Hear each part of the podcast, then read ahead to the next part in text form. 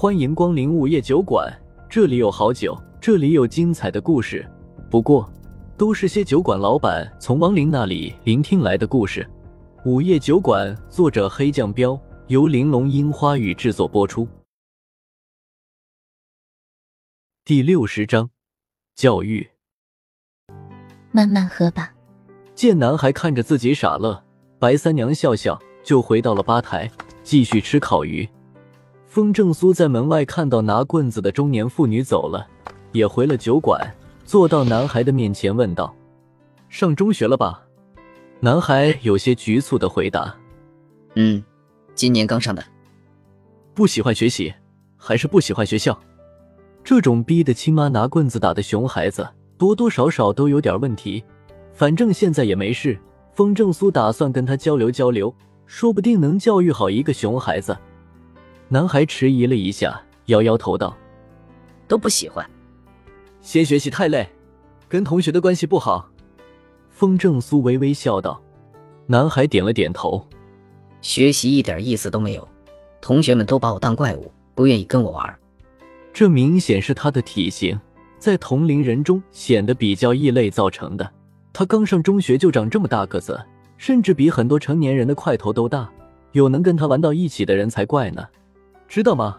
想要身边的朋友多，其实有一个很简单的办法。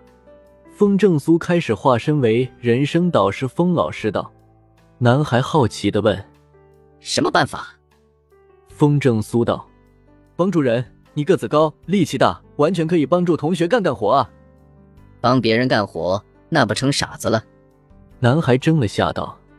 风正苏被噎了一下，立马又说道：“笑话你傻子的那些人。”才是真正的傻子，他们不懂助人为乐的道理。男孩思索了片刻后道：“我也不懂。你看，在学校里经常被老师表扬的学生，是不是除了成绩好，还有那些道德高尚的学生？什么叫道德高尚呢？其实就是帮助别人。”风正苏想了想道：“我妈说那叫多管闲事。”男孩直接道。风正苏有点无语，不信了。还教育不了一个小屁孩了，多管闲事是说什么都要管别人。我的意思是，你帮助那些需要帮助的同学，就不是多管闲事了。比如有个同学被欺负了，你完全可以保护他。当然，你不用动手，就凭你这体格，别人见了就会发怵。于是继续说道。男孩沉默了片刻后道：“那我能得到什么呢？你能得到尊敬啊。”风正苏道。尊敬，男孩疑惑了下道：“尊敬什么用都没有啊！我不要尊敬，还不如给我玩具和零食呢。”听到这话，风正苏表情开始变得严肃。这小屁孩够现实的。想了想，风正苏道：“就算你想要玩具和零食，那首先得得到别人的尊敬啊！没有人会白白给你东西吧？”我觉得有个更好的办法，能得到自己想要的东西。男孩转了转眼珠子道。风正苏笑笑问：“你有什么办法？”直接问他要啊。男孩道。风正苏眉头一皱：“那别人不给你呢？”那我就抢，反正他们都没我力气大，很容易。男孩理所当然的道。风正苏眼神微微一凝：“你是不是干过这事儿了？”男孩眼神有些躲闪的道：“没，没有，我就是想想。想想也不行。”知道那种行为叫什么吗？那叫抢劫。风正苏严肃的道。男孩连忙点头，欲言又止的说：“嗯，老师和我妈都说过，那么做是不对的。可是，可是什么？”风正苏盯着他问。男孩犹豫了下道：“可是，就算抢了，也不会受到什么惩罚。”风正苏道：“谁说不会受到惩罚的？那叫犯罪，知道吗？”那种行为是要受到严厉的惩罚的。男孩不以为然地说：“不会的，我上次就抢了一个同学的零花钱，老师就说了我一顿，我妈让我把钱还回去就没事了，没有别的什么惩罚。”听到这话，风正苏意识到了他问题的严重性，于是目光一寒。风正苏严厉地盯着他道：“如果你再做那种事的话，一定会有人让你知道应该受到什么惩罚的。”男孩缩了缩脖子，连忙笑笑道：“知道，那样做是不对的。我再也没有抢过同学的东西了。这就对了，知道错，你还有的救。风正苏缓和了下脸色，道：“男孩点点头，嗯，老师也是这么说的。”风正苏笑笑道：“看得出来，你很聪明，年纪不大，很多事已经懂了。”男孩自豪的道：“那是，我已经不是上小学的小屁孩了。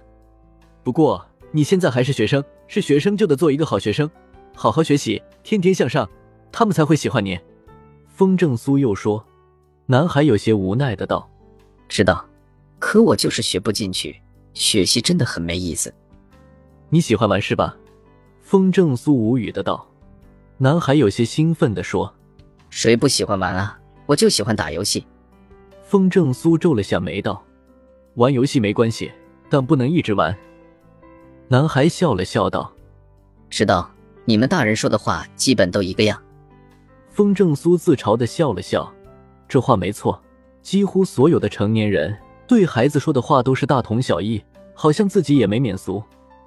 不过我最近不打游戏了，我有别的事。男孩犹豫了下，道：“风正苏好奇的问：‘你有什么事？’男孩不好意思的挠挠头：‘我，我喜欢女生。’看不出来吗？这就开始喜欢女生了？是你的女同学吗？”风正苏调笑道。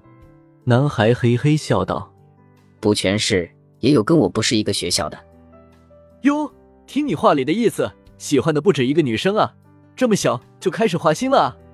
风正苏调侃他道。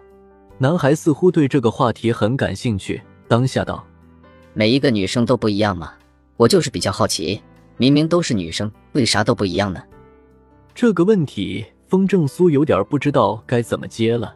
别说他这种刚刚开始进入青春期的懵懂少年了，就算是成年人也搞不懂这个问题。好奇可以，但你不能跟女生怎么样？你还小，早恋可是不行的。稍微思考了下，风正苏道：“关于青春期的教育，风正苏觉得有必要跟他讲讲。可这会儿都八点多了，一时半会儿根本讲不完。”我知道，我不早恋，就是想知道女生都是什么样的。男孩兴致勃勃的道：“风正苏苦笑，那这样吧，明天你早点来，我好好跟你说说。”一言为定。男孩眼睛一亮道：“风正苏点点头，行了，你妈这会儿应该气消的差不多了，赶紧回家吧。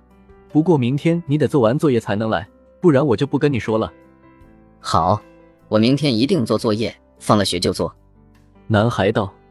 风正苏有些无语。看来只有拿他感兴趣的东西才能教育他。男孩也没有继续留下的意思，站起身来，礼貌的道：“叔叔再见。”然后他又挥挥手，跟坐在吧台里的白三娘告别：“姐姐再见。”“再见。”白三娘礼貌的回应了一声，随即男孩就离开了酒馆。等到男孩走了以后，风正苏有些感慨的道：“现在的孩子成熟的有点早啊。”说别的，他都是一副爱答不理的；一说女生，他就来劲儿了。白三娘笑笑道：“正常，以前的时候，十三四岁当爹当妈的都有。时代不一样了，那么小就当爹妈，对身心危害都很大。要不以前人的平均寿命短呢？”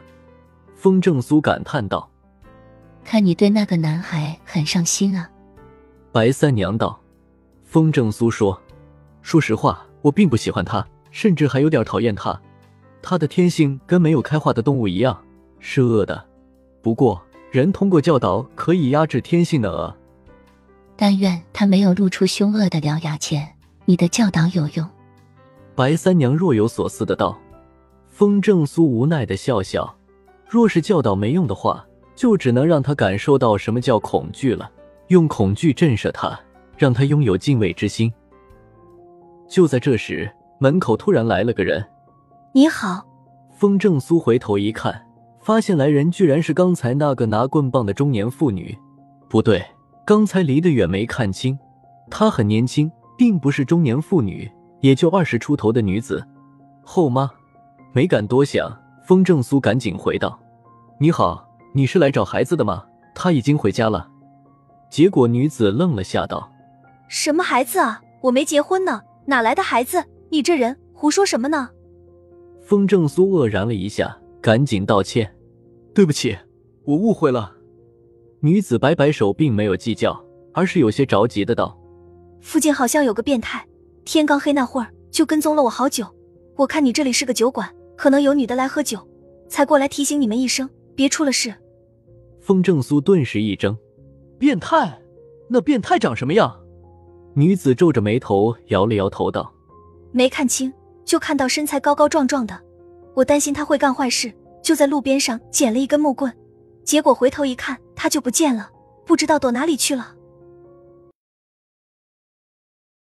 又到了酒馆打烊时间，下期的故事更精彩，欢迎再次光临本酒馆听故事。